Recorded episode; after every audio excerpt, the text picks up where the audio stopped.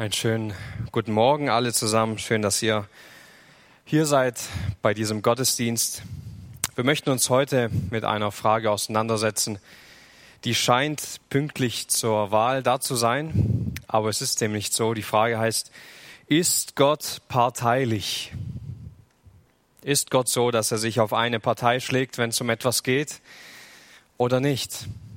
Und diese, diese Frage ist nicht gewählt äh, aufgrund des heutigen Anlasses unserer Wahl, sondern weil wir zufällig genau an dieser Stelle sind im Jakobusbrief. Deswegen kommt diese Frage heute auf. Stell dir einmal vor, es kommt ein Mann in die Gemeinde und dieser Mann sieht sehr gut aus. Er hat ein tolles Aussehen, er scheint sein Leben im Griff zu haben. Es geht ihm finanziell sehr gut, er hat ein Haus, er hat ein Auto und ist begabt. Und dazu hat er noch ein unglaubliches Bibelwissen. Man kann sich unglaublich gut mit dieser Person unterhalten über Gott und über andere Dinge. Und kurz darauf kommt ein weiterer Mann in die Gemeinde. Seine Kleider sind zerrissen, er ist abgemagert bis auf die Knochen. Er hat keine Schuhe und es ist kaum möglich, mit ihm zu sprechen, weil er sich nur schwer ausdrücken kann, weil er nicht die passenden Worte findet. Aber er scheint Jesus auch zu lieben. Nun, welchen dieser zwei Männer würdest du nach dem Gottesdienst zum Mittagessen mit nach Hause nehmen? Welchen dieser zwei Männer würdest du einladen in deinen Hauskreis? Wen dieser zwei Männer würdest du ansprechen, mit in den Urlaub zu fahren mit dir und deiner Familie?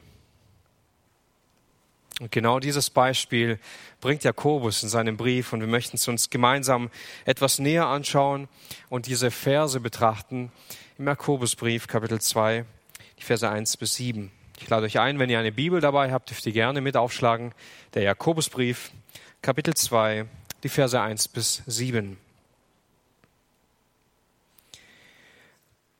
Meine Brüder, habt den Glauben unseres Herrn Jesus Christus, des Herrn der Herrlichkeit, nicht mit Ansehen der Person. Denn wenn in eure Synagoge ein Mann kommt mit goldenem Ring, in prächtiger Kleidung, es kommt aber auch ein Armer in unsaubere Kleidung herein, so seht aber, ihr seht aber auf den, der die prächtige Kleidung trägt und sprecht, setzt du dich hier bequem hierher? Und zu dem Armen sprecht ihr, stell du dich dorthin. Oder setz dich hier unter meinen Fußschemel. Habt ihr nicht unter euch selbst einen Unterschied gemacht und seid Richter mit bösen Gedanken geworden? Hört, meine geliebten Brüder, hat Gott nicht die weltlich Armen auserwählt, reich zu sein im Glauben? und zu Erben des Reiches, dass er den verheißen hat, die ihn lieben. Ihr aber habt den Armen verachtet. Unterdrücken euch nicht die Reichen und ziehen sie nicht euch vor die Gerichte? Lästern sie nicht den guten Namen, der über euch ausgerufen worden ist?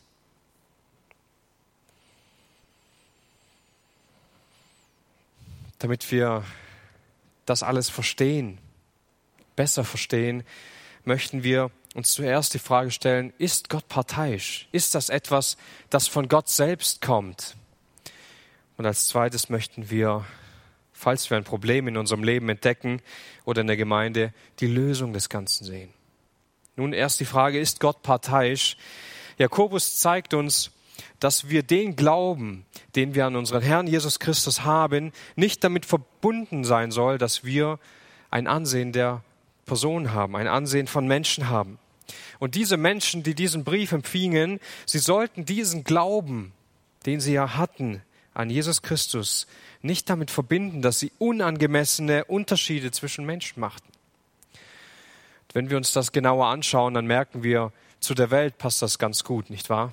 In die Welt passt es gut hinein, aber nicht zu denen, die sich Christen nennen. Gerade in der Welt sind die Unterschiede so groß. Rassismus, Mobbing, Ausgrenzung, Beschuldungen und weitere Dinge. Aber Jakobus sagt, dass es zwischen dem Leben mit Gott, zwischen dem Glauben an den Herrn Jesus Christus und solchen Verhalten keine Verbindung geben kann. Und wir lesen uns diese Verse heute durch, nicht wahr, und sagen, na klar, früher, früher, da gab es diese großen Unterschiede. Reich und arm, wir leben in einem Wohlstandsland, da kann es ja sowas nicht geben. Da gab es Sklaven und da gab es Herren. Auch heute ist das anders geregelt. Und wir lesen da meistens drüber, wenn wir vielleicht unsere Bibellese haben und sagen, okay, Äh, hat ja heute nichts mehr mit uns zu tun, war eben damals ein Problem, heute nicht mehr.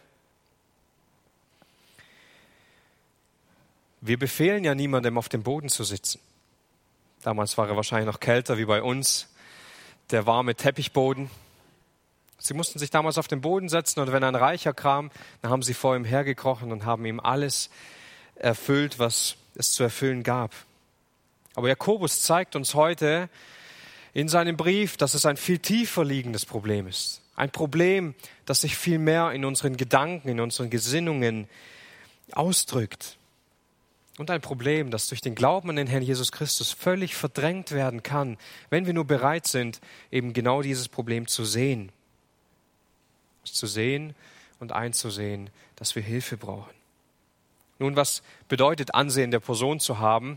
Wir könnten es folgendermaßen definieren, dass man eine Person oder eine Gruppe von Personen anderen vorzieht, die eigentlich die gleiche Ansprüche und Rechte haben oder besitzen. Also im Klartext, wir ziehen einen Menschen oder eine Gruppe von Menschen anderen vor und die anderen dadurch zurück. Und das ist Ansehen der Person. Und zunächst möchten wir uns die Frage stellen, ist Gott parteiisch oder nicht? Ich möchte zwei Belege dafür bringen. Die Bibel spricht sehr viel darüber, aber ich möchte nur zwei bringen. Im Alten Testament, im fünften Buch Mose, in Kapitel 10, Verse 17 bis 19 lesen wir folgende Worte, die Gott spricht. 5. Mose 10, ab Vers 17. Denn der Herr, euer Gott, er ist der Gott der Götter und der Herr der Herren, der große, mächtige und furchtbare Gott, der keine Person ansieht und kein Geschenk annimmt, der Recht verschafft, der Weise und der Witwe und der den Fremden liebt, so dass er ihm Brot und Kleider gibt. Und ihr sollt den Fremden lieben, denn ihr seid Fremde gewesen im Land der Ägypter. Hast du schon mal versucht, Gott ein Geschenk zu machen? Hast du es im Laden gekauft? Hast du es selber gebastelt? Hast du etwas mit deinen Händen erarbeitet und bist dann zu Gott gegangen, hast gesagt, schau mal Gott, ich habe dir ein Geschenk gemacht. Gefällt es dir? Oder hast du schon mal versucht, Gott zu bestechen? Ihm irgendetwas zuzuschieben und sagen, Gott, aber dafür will ich schon eine besondere Stellung haben vor dir? Wie hast du es gemacht? Was hast du gefunden? Was konntest du kaufen? Was konntest du basteln? Was konntest du machen, um Gott irgendwie zu beeindrucken? Um ihn irgendwie zu bestechen, ihn irgendwie auf deine Seite zu schlagen? Wenn du es geschafft hast, dann komm gern zu mir und erzähl's mir. Aber so viel ich die Bibel untersucht habe, konnte ich nicht finden, dass Gott ein Ansehen der Person hat. Gott lässt sich nicht bestechen. Wir können Gott nicht mit irgendwas, was wir tun könnten, beeindrucken. Das geht nicht. Gott schlägt sich nicht einfach so auf eine Menschenseite, auf eine Menschengruppe, sagt, euch mag ich mehr, mit euch will ich mehr zu tun haben als mit denen. Wir sollten auch, so wie Gott für Bedürftige da sein, Gott tut dies. Er ist für die Menschen da, die Hilfe brauchen, die bedürftig sind. Einen zweiten Beleg dafür, dass Gott kein Ansehen der Person hat, finden wir im Neuen Testament, in der Apostelgeschichte Kapitel 10, als Gott auch für andere Menschen außerhalb den Juden den Weg für das Evangelium öffnet. Den Weg öffnet, dass sie zum Glauben finden können an den Herrn, an den Herrn Jesus Christus. Und so kommt Petrus zu genau diesem Entschluss, Apostelgeschichte 10, 34 und 35. Petrus aber tat den Mund auf und sprach, in Wahrheit begreife ich, dass Gott die Person nicht ansieht, dass er in jeder Nation, wer ihn fürchtet und Gerechtigkeit wirkt, es vor ihm angenehm ist. Auch in diesem zweiten Beispiel, diesem zweiten Beleg können wir sehen, Gott ist nicht parteiisch, dass er andere Menschen bevorzugt. Er sieht den Menschen nicht an und macht deshalb Unterschiede. Vor Gott sind wir alle gleich. Vor Gott gibt es diese Unterschiede nicht. Wir alle brauchen Vergebung. Wir alle sind sündig vor Gott. Wir alle brauchen Erlösung, Heiligung. Wir brauchen Hilfe. Und vor Gott spielt es dabei keine Rolle, wie groß du bist, wie stark du bist, was du alles leisten kannst mit deinen Händen oder mit deinem Kopf, welche Hautfarbe du hast. Was du tust, was deine Hobbys sind, wie viel Geld du auf dem Konto hast oder wie vielen Menschen du schon geholfen hast, all diese Dinge sagen vor Gott nichts über dich aus. Das kann Gott nicht beeindrucken. Das kann in Gott nichts auslösen, dass er dir deswegen irgendwie besser zugeneigt wäre. Wir alle sind gleich vor Gott. Und das ist auch der Grund, warum wir Menschen kein Ansehen der Person haben sollten, die wir an den Herrn Jesus Christus glauben. Denn diese Art zu leben kommt aus der Gesellschaft, in der wir uns aufhalten. Sie kommt nicht aus Gott. Sie ist ein sündiges Verhalten vor Gott. Und aus weltlicher Sicht verstehen wir es gut, nicht wahr? Dass es dieses Ansehen der Person gibt. Warum ist das so? Ganz einfach. Weil es keine Verbundenheit geben kann unter den Menschen, die in der Welt leben, außer Äußerlichkeiten. Was verbindet Menschen? Geht mal die Freundeskreise, die Bekanntenkreise durch, die ihr so kennt. Entweder leben sie in der gleichen Nachbarschaft, das verbindet sie. Sie sind im gleichen Beruf. Sie sind im gleichen Sportverein. Sie werden verbunden durch vielleicht irgendein Hobby, ein Zeitvertreib, den sie gemeinsam haben. Und das verbindet diese Menschen. Das sind Äußerlichkeiten. Aber sie haben keine innere Verbundenheit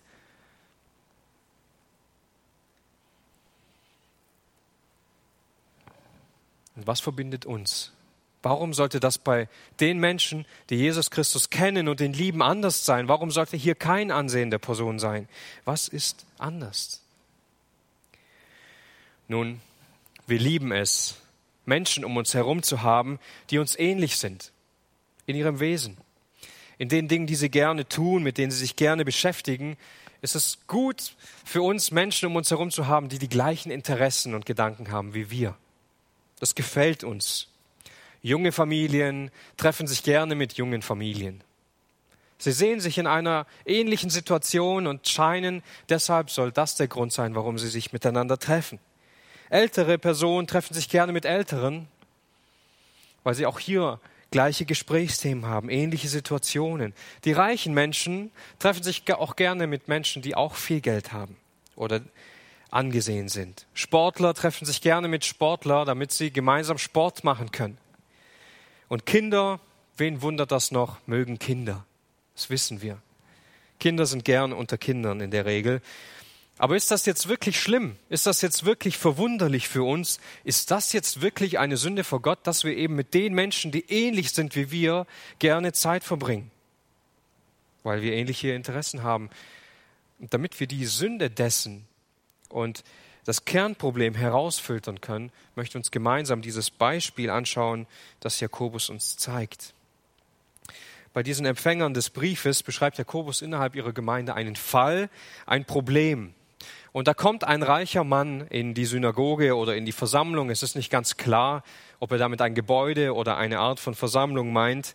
Und es kommt gleichzeitig auch ein armer Mann herein. Also ein reicher und ein armer Mann. Und der Arme, der muss sich auf den Boden setzen. Sein armer Mann, er hat keine Schuhe, er hat zerrissene Kleider, man sieht es ihm an, dass es ihm nicht gut geht. Und er setzt sich auf den Boden, während der Reiche mit seinen Goldringen und Goldkettchen, ja, der wird verwöhnt in der Gemeinde, er darf sich auf den besten Platz setzen, schön ausgepolstert, die beste Sicht, er wird verwöhnt. Und natürlich könnte es sein, und viele verstehen diese Verse auch so, dass es hier um Gäste geht, um Gottesdienstbesucher. Da kommen zwei unbekannte Leute herein und sie wird gleich in zwei Klassen aufgeteilt. Es ist aber viel wahrscheinlicher, dass es sich nicht um Gottesdienstbesucher handelt, sondern um gemeine Mitglieder dieser Gemeinde. Was uns zeigt, dass es noch viel tiefgreifender und viel schlimmer ist.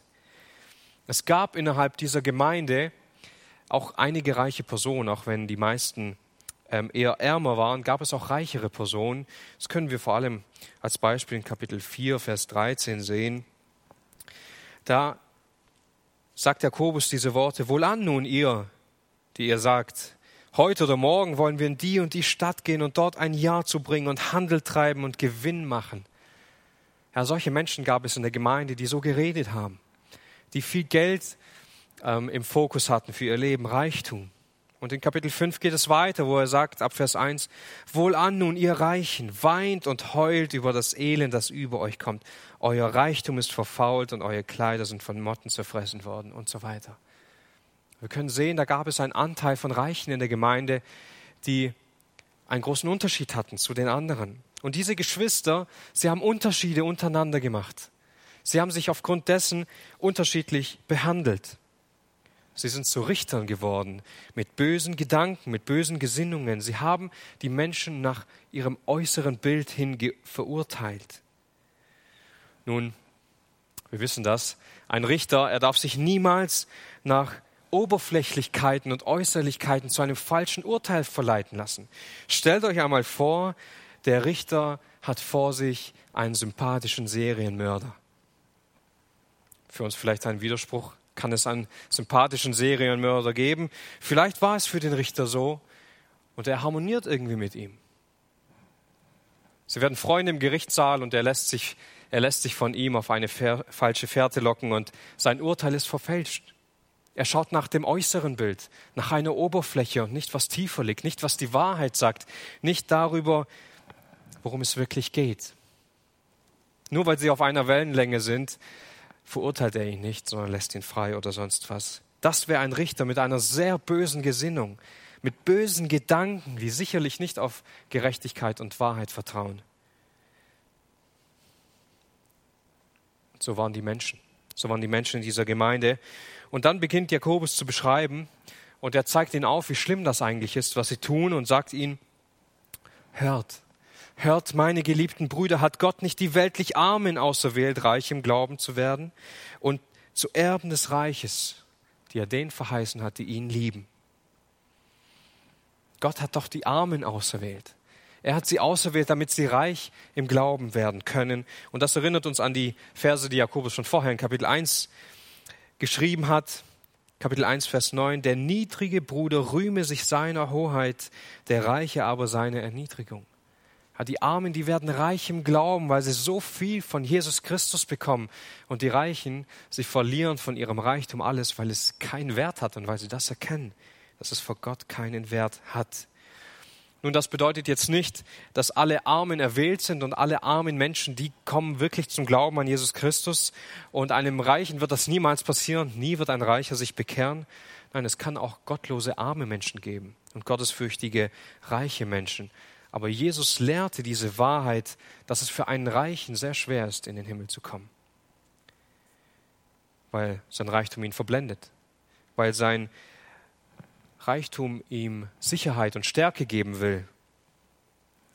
Und das lehrte auch Jesus. Darin liegt die Stärke Gottes, dass die weltlich Armen so reich werden im Glauben. Erben der Gnade, sie Gott lieben. Genau diese Menschen die gesellschaftlich so arm waren. Und das hat sich meistens nicht verändert, dadurch, dass sie zum Glauben gekommen sind. Sie waren im geistlichen Leben so reich, so voller Freude und Gnade. Und sie kamen in die Gemeinde und was ist passiert? Ach du, du armer Schlucker, setz dich hier hin auf den Boden. Und dann kommt ein anderer, ihm geht's gesellschaftlich besser, der hat den guten Platz bekommen. Das ist das, was sie eigentlich dadurch zeigten. Was noch viel trauriger war, wenn wir weiterlesen, dieses Beispiel. Ihr habt den Armen verachtet. Unterdrücken euch nicht die Reichen, ziehen sie nicht euch vor die Gerichte und lästern sie nicht den guten Namen, der über euch ausgerufen worden ist. Zu der Zeit damals gab es viele reiche Juden, die sehr viel Druck ausgeübt haben auf die Christenjuden. Und so bekam auch Saulus die ganzen Briefe mit nach Damaskus, wo es ihm einfach war, Christen zu verfolgen, sie einzusperren, sie zu verhaften. Und so gab es auch einige reiche Juden, die den Namen Jesu Christi verleugnet haben, ihn verspottet haben, ihn gelästert haben. Und einige reiche Geschwister in der Gemeinde tyrannisierten die anderen Ärmeren, indem sie Unterschiede gemacht haben und Unterschiede groß geworden sind. Und Jakobus war das bewusst. Er hat es gesehen. Und es geht hier nicht bei ihm, und es zeigt er, um eine enge Verbundenheit, sondern die Gemeinde, sie knechtete sich für diese reichen Menschen. Sie knechteten sich, um ihnen zu gefallen, um vielleicht ihren eigenen Vorteil da herauszuziehen. Und die Ärmeren, die nicht so gut angesehen wurden, die wurden einfach links liegen gelassen. Das Problem wird hierbei sichtbar. Die Christen, sie machten einen Unterschied untereinander. Sie sahen sich nicht mit den Augen Gottes an, Sie haben sich nicht so angesehen, wie Gott uns ansieht, sondern sie haben anhand von Äußerlichkeiten ein Schubladensystem entwickelt und die Menschen einfach in Schubladen hineingesteckt. Ah, du hast die gleichen Interessen wie ich, okay, du kommst in meine Schublade und du, du hast kein Geld oder du bist nicht so angesehen, du bist nicht so schlau oder kannst nicht so gut reden, hast nicht die gleichen Hobbys, du kommst in eine andere Schublade. Nach Äußerlichkeiten, nach Vorlieben, nach Interessen haben sie sich beherrschen lassen und damit sündigten sie vor Gott, weil sie unparteilich, nein, weil sie parteilich geworden sind. Und wie ist das bei uns heute? Wie ist das bei uns heute? Wie können wir aus der Parteilichkeit, in der wir stecken, in die Unparteilichkeit geführt werden, was uns zum zweiten Punkt dieser Predigt bringt, wie das Evangelium uns in die Unparteilichkeit führt. Seit dem Sündenfall dreht sich für den Menschen nur noch alles um sich selbst. Und das kann sehr große Ausmaße annehmen, das kann sehr weit gehen. Wir lieben uns eben am meisten selbst. Wir denken am liebsten über uns selber nach und was uns so sehr beschäftigt. Und deshalb lieben wir auch die Menschen so sehr, die die gleichen Dinge lieben wie wir. Und am besten noch, die uns lieben. Das sind die Besten, nicht wahr? Die, die für uns alles tun. Das sind die besten Menschen, die wir am liebsten um uns herum haben. Verständlich. Diejenigen, die für uns um, für ein gutes Umfeld sorgen, die uns gut tun, die sich um die gleichen Gedanken bemühen und über die gleichen Dinge nachdenken, das sind die, die wir am liebsten um uns herum haben. Und wenn wir die Bibel lesen, dann merken wir, dass diese Parteilichkeit ein, eine Sache ist, die tief im Menschen steckt, die der Mensch immer nur zu auslebt. Lesen wir das Alte Testament durch, das erste Buch Mose, merken wir, oder Abraham, der Glaubensvater, er hatte ein Lieblingskind. Na sowas, er war parteilich. Er hat den einen dem anderen vorgezogen. Sein Sohn hat es bestimmt besser gemacht. Nein, er hatte auch einen Lieblingssohn. Sogar entgegengesetzt dem, dem Weg Gottes wollte er seinem Lieblingssohn den großen Segen geben. Haben seine Kinder besser gemacht. Jakob hatte auch einen Lieblingssohn. Die Geschichte kennen wir ja, ist nicht so gut verlaufen unter den Brüdern. Jakob, sein Lieblingssohn, war zumindest nicht der Lieblingsbruder der anderen. Und so ging es fort. Sie haben es einander nachgemacht. Parteilichkeit, überall finden wir sie. Vielleicht würden wir heute nicht mehr unsere Kinder so reich beschenken in der Hinsicht, dass wir sagen, das ist mein Lieblingskind und es den anderen sagen. Aber wie ist es in der Gemeinde? Wie ist es in unseren Beziehungen? Das steckt irgendwie in uns drin. Es steckt uns tief in den Knochen, dass wir Menschen bevorzugen. Und das wirkt sich immer weiter aus, immer wieder. Und wir stehen auch hier heute in der Gefahr, dass wir unser Verhalten dann sogar rechtfertigen, unter einem christlichen Deckmantel, unter der Gemeinde, dass wir meinen, unparteilich zu sein, aber wir bevorzugen ganz bewusst bestimmte Menschen, ohne dass es jemand merkt, ohne dass wir es vielleicht merken. Dann lesen wir über so einen Text drüber und verstehen gar nicht, dass er in unsere heutige Zeit genauso reinspricht wie damals. Gehen wir mal ein paar Situationen durch in der Gemeinde. Welche Art von Mensch laden wir gerne nach dem Gottesdienst zum Mittagessen ein? Die, die uns sympathisch sind, nicht wahr? Die, die wir vielleicht besser kennenlernen wollen, die ähnlich sind wie wir. Und diejenigen, die es vielleicht brauchen würden, die zu Hause ganz allein sind, die niemanden haben oder die sich um andere Dinge kümmern, andere Interessen haben, die bleiben einfach alleine. Die bleiben einsam die können dann vielleicht in ihrer Schublade irgendwelche Freunde finden, die äh, ihnen gleich sind. Wen sprechen wir für Dienste an? Die, die sowieso zuverlässig sind und die schon zehn andere Dienste vielleicht in der Gemeinde haben und die anderen, die nicht angesprochen werden, die dürfen sich dann selber um ihre Dienste kümmern. Der Ehemann, der seine Frau nur liebt und das ihr sagt, damit, er, damit sie ihn liebt, damit sie sich gut um ihn kümmert. Wir schließen dann Kontakte und Freundschaften mit Menschen ab, die für uns da sein können, die ähnlich sind wie wir, die uns verstehen, wenn wir ihnen was erzählen, die uns am besten noch gut helfen können. Und wenn wir bestimmte Hobbys und ähm, Vorlieben in der Jugend nicht haben, kommen wir in bestimmte Kreise gar nicht rein. Oder in anderen Gruppen ist es ähnlich. Wenn wir bestimmte Dinge nicht tun, dann passen wir dort nicht hinein. Können wir dort keine Beziehungen haben. Wie oft sind wir so parteilich in unserem Leben, auch in der Gemeinde, und haben nur uns selbst, nur uns im Fokus. Wir lieben uns selbst so sehr, nicht wahr? Und wir wollen, dass alle anderen uns möglichst auch lieben. was ist mit den anderen Menschen? Was ist mit den Menschen, die nicht in mein Schubladendenken hineinpassen, die in irgendwelchen anderen Schubladen nerven? Ja, Menschen, die, denen ich lieber aus dem Weg gehe.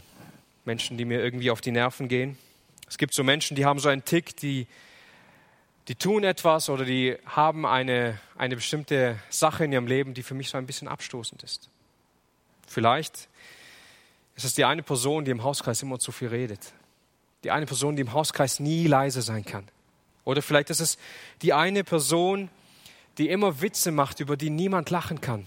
Und alle tun es nur aus Höflichkeit, damit die Person das Gefühl hat, dazuzugehören. Vielleicht ist es mit dieser einen Person, die eigentlich in einem Freundeskreis ist, aber nicht sportlich ist und deshalb nicht dabei sein kann, die keine Gesellschaftsspiele mag, eine Person, die nicht so gesprächig ist, der man alles aus der Nase ziehen muss, eine Person vielleicht, die nicht so offen ist, die finanziell nicht so gut dasteht wie andere und sich immer durchfüttern lässt von den anderen. Dieser eine Einzelgänger, der von allen anderen gemieden wird oder sich zurückzieht. Was ist mit diesen Menschen? Selber schuld? Pech gehabt? Dann musst du halt anders sein, dass du zu uns dazugehörst. Passen sie einfach nicht ins Profil? Wir suchen es uns oft aus, so wie es uns passt. Wir gehen natürlich trotzdem noch christlich miteinander um. Ja, das müssen wir ja, das verstehen wir ja. Bruderliebe über alles. Oberflächlich zumindest. Und dann reden wir auch mal miteinander über die Arbeit, über die Familie, wie wir die Auswirkungen von Corona verkraften. Darüber kann man natürlich immer reden. Vielleicht reden wir sogar über den Dienst, über die Gemeinde. Aber ist das alles? Ist es das, worum es geht in der Gemeinde, dass wir an der Oberflächlichkeit ein bisschen kratzen? Merken wir dabei nicht, wie weit entfernt so ein Verhalten von Jesus Christus selbst ist? Wie oberflächlich viele unserer Beziehungen oft sind. Da geht es gar nicht darum, was uns miteinander verbindet. Da geht es gar nicht darum, wer uns frei gemacht hat. Da geht es nur um Oberflächlichkeiten, die wir auch in der Welt finden was uns eigentlich miteinander verbinden sollte, scheint völlig irrelevant zu sein. Derjenige, der, mit, der sein Blut für uns hingegeben hat, scheint gar keine Rolle in unserem Gesprächsthema, in unseren Beziehungen zu haben. Und dann verstecken wir das alles noch unter einem christlichen Deckmantel der Gemeinde, der Jugend und der anderen einzelnen Kreise. Aber Jesus war nicht so. Jesus hat nicht so gelebt. Er hat die Menschen nicht parteilich behandelt. Er hat keine Menschen den anderen vorgezogen. Jesus hat anders gelebt. Er ging zu den Menschen, die von anderen ausgegrenzt wurden. Jesus ging zu den Menschen, die keiner leiden konnte. Er ging zu einem Zachäus, einer der damals meistgehassten Menschen vermutlich in dieser Zeit. Und Jesus wollte ihn besuchen. Jesus wollte Zeit mit ihm verbringen, bei ihm essen, mit ihm reden, und anhand der Wendung, die dieses Gespräch hatte, haben sie wahrscheinlich nicht über sein Geschäft oder über Fußball, über andere Dinge gesprochen. Ja. Sie haben wahrscheinlich über das Evangelium gesprochen, über das Leben von Zachäus. Wie war es mit der Geschichte, als Jesus seine Jünger vorschickt in die Stadt und er geht zu dieser Frau am Brunnen? Die Frau, zu einer, die zu einer Zeit an diesen Brunnen gegangen ist, wo sie möglichst niemand dort treffen kann oder wird weil sie schlecht angesehen war.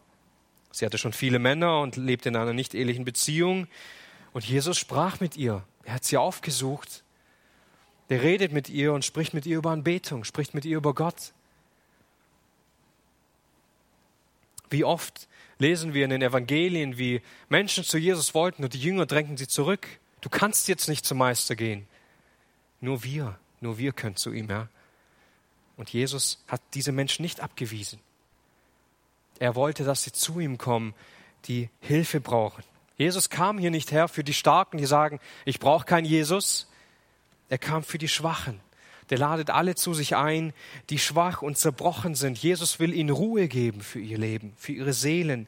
Und die schwachen Menschen, die in Jesus Christus so reich werden. Die Menschen, die gebrochen sind. Die Menschen, die einsam sind.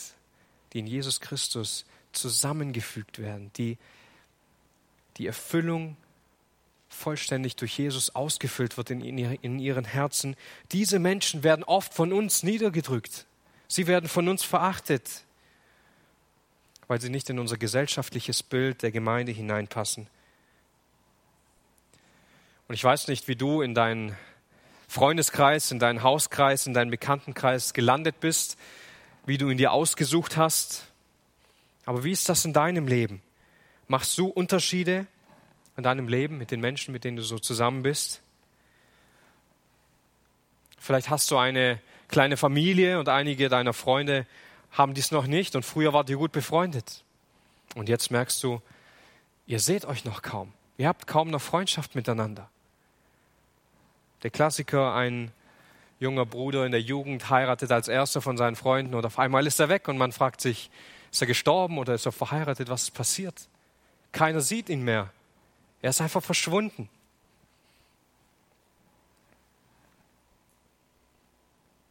Wenn jemand vielleicht keine Kinder hat, davor hatte man so viele Freundschaften, auf einmal sind die alle weg, die treffen sich nur noch unter sich, die, die ihre Kinder haben.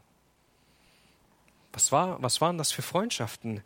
Nur weil sich der Umstand ändert, nur weil sich eine Äußerlichkeit ändert? Ist das dann Grund genug, dass die Freundschaft auf einmal nicht mehr da ist? Was ist es, das uns verbindet in unseren Freundschaften, in unseren Beziehungen? Ist es wirklich Jesus Christus? Weil dann ist unsere Beziehung frei von allen Umständen. Oder sind es nur Äußerlichkeiten? Dann ist natürlich sehr gut nachzuvollziehen, warum bestimmte Freundschaften ähm, auf einmal weg sind, nur weil sich ein Umstand unseres Lebens ändert. Zu welchen Gemeindeveranstaltungen gehen wir, bei denen auch Menschen dabei sind, die wir mögen, die ähnlich sind wie wir? Welche Menschen laden wir ein zu uns nach Hause, um Zeit mit ihnen zu verbringen? Die Menschen, die ähnlich sind wie wir, die unsere Ansichten teilen, die ähnliche Gedanken haben, die in ähnlicher Lebenssituation sind? Dienen wir nur dort in der Gemeinde, wo auch unsere Freunde sind oder die, die gut dienen können, mit denen wir zusammen sein können? Und nach dem Gottesdienst, mit wem reden wir dann? Rennen wir dann gleich zu unseren Freunden, mit denen wir jeden Sonntag reden und teilen unsere neuen Gedanken? Und die anderen, die kennen wir vielleicht nicht mal beim Vornamen und sind schon zehn Jahre in der Gemeinde. Wenn die Gemeinde sich in Gruppen versammelt am Mittwochabend, um zu beten, in welche Gebetsgruppe springen wir dann? Da, wo all unsere Freunde und Bekannte sind, mit denen wir jedes Mal beten? Der Klassiker, wenn wir ein Erntedankfest haben oder ein, eine andere Veranstaltung, ich bin sicher, wir freuen uns schon wieder auf solche Veranstaltungen, und es gibt ein Mittagessen. Du packst dir deinen Teller voll mit all den guten Gaben, die es dort gibt und suchst dir einen Platz. Und da sitzt diese eine Familie, die oft alleine ist. Du kennst sie nicht einmal richtig und der ganze Platz an dem Tisch ist leer. Und da hinten sitzen dann deine Freunde und du drückst dich da in diesen Tisch noch rein, obwohl da gar kein Platz ist. Hauptsache, du sitzt irgendwie bei deinen Freunden. Die Familie bleibt alleine sitzen. Ist es das, was die Gemeinde wirklich ausmacht? Für wen interessierst du dich? Wen aus der Gemeinde schließt du ein in deine Gebete? Die, die in ähnlichen Situationen sind, die, die du gut nachvollziehen kannst, diejenigen, mit denen du sowieso schon die ganze Zeit Kontakt hast? Oder betest du auch für die Geschwister, die anders sind, die sich mit anderen Dingen beschäftigen, die in einem anderen Lebensabschnitt sind? Was drängt dich dazu, dich mit gewissen Personen zu treffen? Ist es Jesus Christus? Ist es Jesus, der euch miteinander verbindet? Oder geht es wieder nur um dich? Und wenn einer dieser Punkte, dieser praktischen Beispiele auf dich zutrifft, und einige dieser trafen auch auf mich zu in meiner Vorbereitung, dann darf ich dir sagen, Glückwunsch, du bist parteilich. Du machst einen Unterschied zwischen Menschen.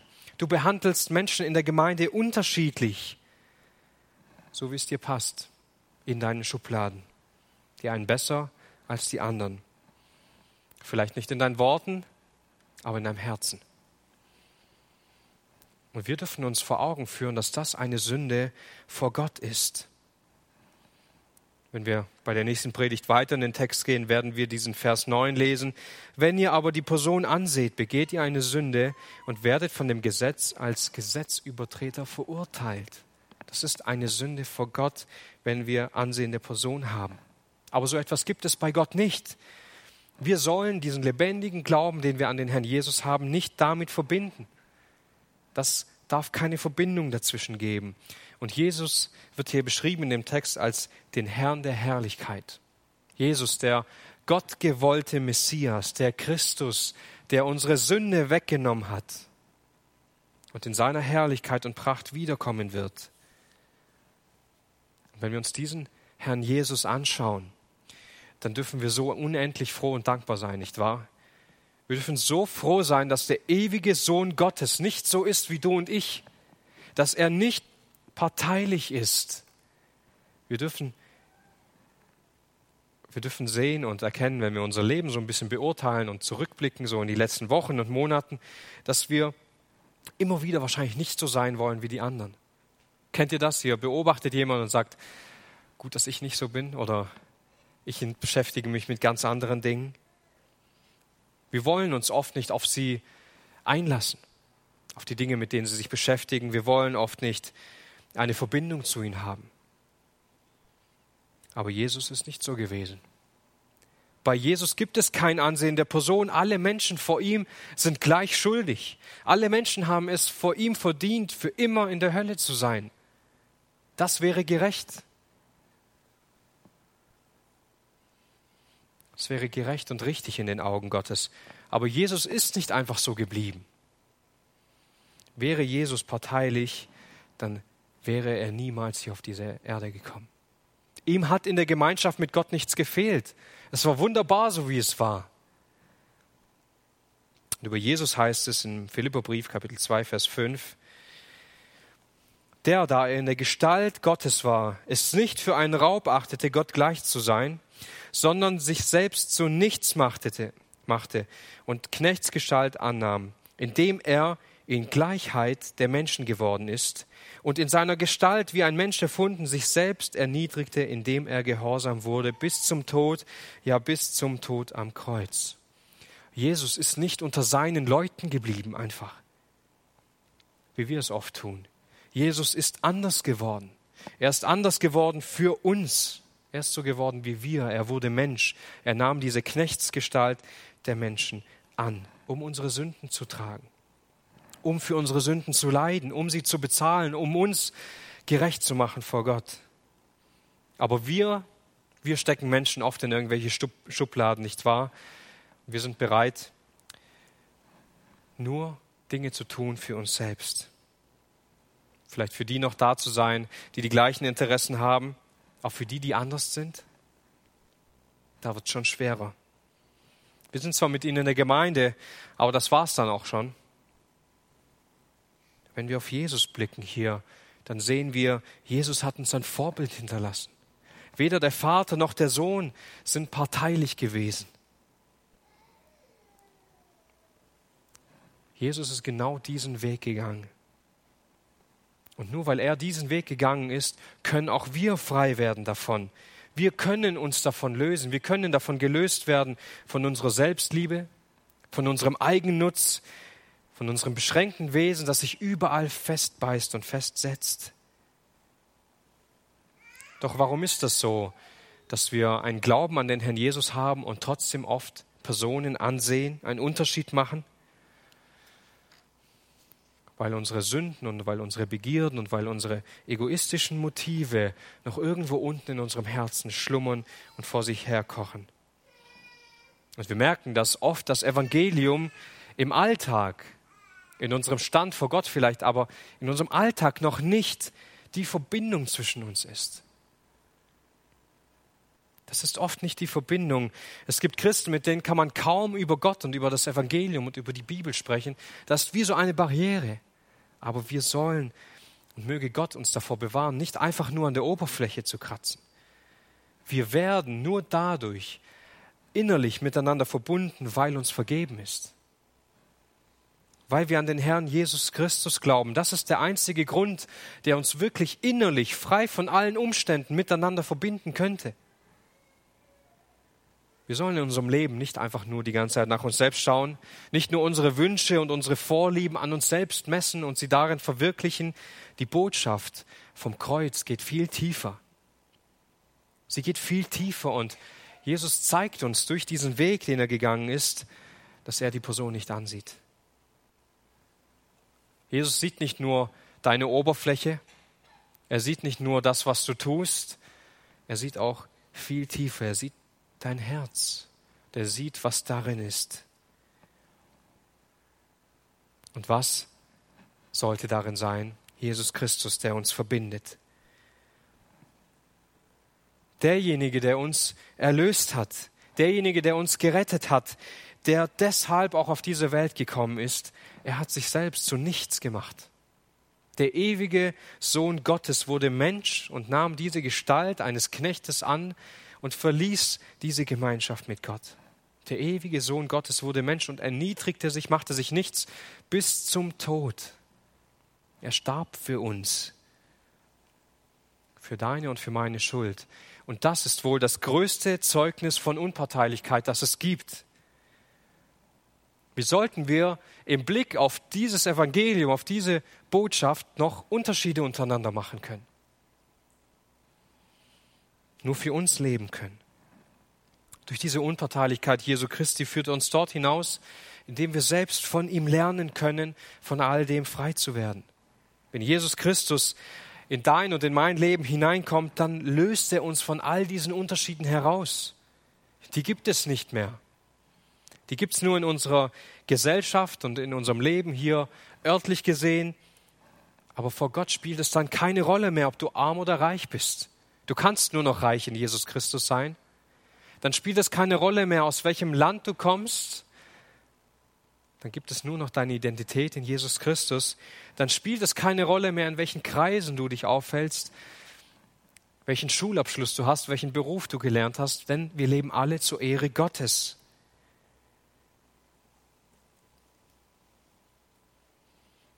da ist nur noch einer, der uns verbindet. Wir haben es vorher in der Textlesung gehört. Es gibt nur einen Leib, mit dem wir verbunden sind, durch den wir verbunden sind. Ist das Realität in deinem Leben? Oder hältst du dich vielleicht noch an Dingen fest, die dich ohne ihn ausmachten? Das, was andere Menschen in der Gemeinde verbindet, ist das wirklich Jesus Christus, der dich mit ihm verbindet? Oder siehst du hier noch viel zu viele Äußerlichkeiten?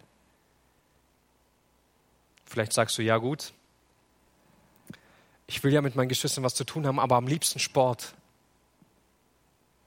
Du kommst gar nicht in andere Kreise hinein, hast gar nichts mit anderen zu tun. Vielleicht bist du als junge Familie nur mit anderen Familien unterwegs. Aber ist das richtig? Ist das das, was uns miteinander verbindet? Nein. Natürlich dürfen wir Freundschaften haben.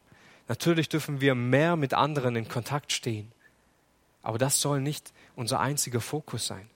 Wir dürfen auf die Gemeinde blicken und sagen, ja, Jesus Christus löst uns von allen Unterschieden heraus und stellt uns in sein Werk hinein. So lasst uns auch heute überprüfen, wo unsere Beziehung zu Jesus Christus steht. Ist es diese Botschaft, die uns durch unsere alle Beziehungen hindurch prägt und formt? Und lasst uns neu auf die Identität achten, die wir in Jesus Christus bekommen. Losgelöst von all unseren Umständen sind wir Kinder Gottes und damit wird alles aufgelöst. Und lasst uns auch heute bewusst auf Jesus schauen, auf ihn schauen, der diesen Weg gegangen ist, um uns davon zu erlösen und ihm alle Ehre zu geben dafür. Amen. Lasst uns auch noch zu einer Gebetsgemeinschaft aufstehen. Ich lade euch ein. Wer beten will, darf es gerne tun. Herr Jesus Christus, hab Dank, dass du die Herrlichkeit und den Stand beim Vater verlassen hast, die Gemeinschaft, um Mensch zu werden und auf diese Welt zu kommen, um uns frei zu machen, frei von der Sünde zu erkaufen. Und ich danke dir auch so sehr dafür, dass wir sehen und erkennen dürfen, dass uns dies auch in unserer Gesellschaft von allem frei macht, alle Unterschiede auflöst und so können wir aus allen Nationen, aus jeder Altersgruppe hier sein und dich gemeinsam anbeten, weil es all diese Unterschiede nicht mehr gibt. weil wir eine neue Identität, ein neues, ewiges Leben in dir haben und danken dir so sehr dafür, dass dies allein dadurch möglich geworden ist, dass du auf diese Welt gekommen bist, um die Sünde und den Tod und den Teufel zu besiegen. Danke dir dafür und wir möchten dir alle Ehre dafür geben und dich auch bitten, dass wir dadurch, indem wir auf dein Werk schauen, lernen können, auch untereinander keine Unterschiede mehr zu machen, sondern uns mit deiner Liebe zu begegnen. Und dass all dies, was uns miteinander verbindet, nicht ähnliche Situationen und Lebensbedingungen sind, sondern vielmehr, dass dein Opfer und dein Blut uns alle miteinander verbindet und diese Verbundenheit auch in unseren Beziehungen sichtbar wird, Herr. Bitten dies zu deiner Ehre und Verherrlichung. Amen.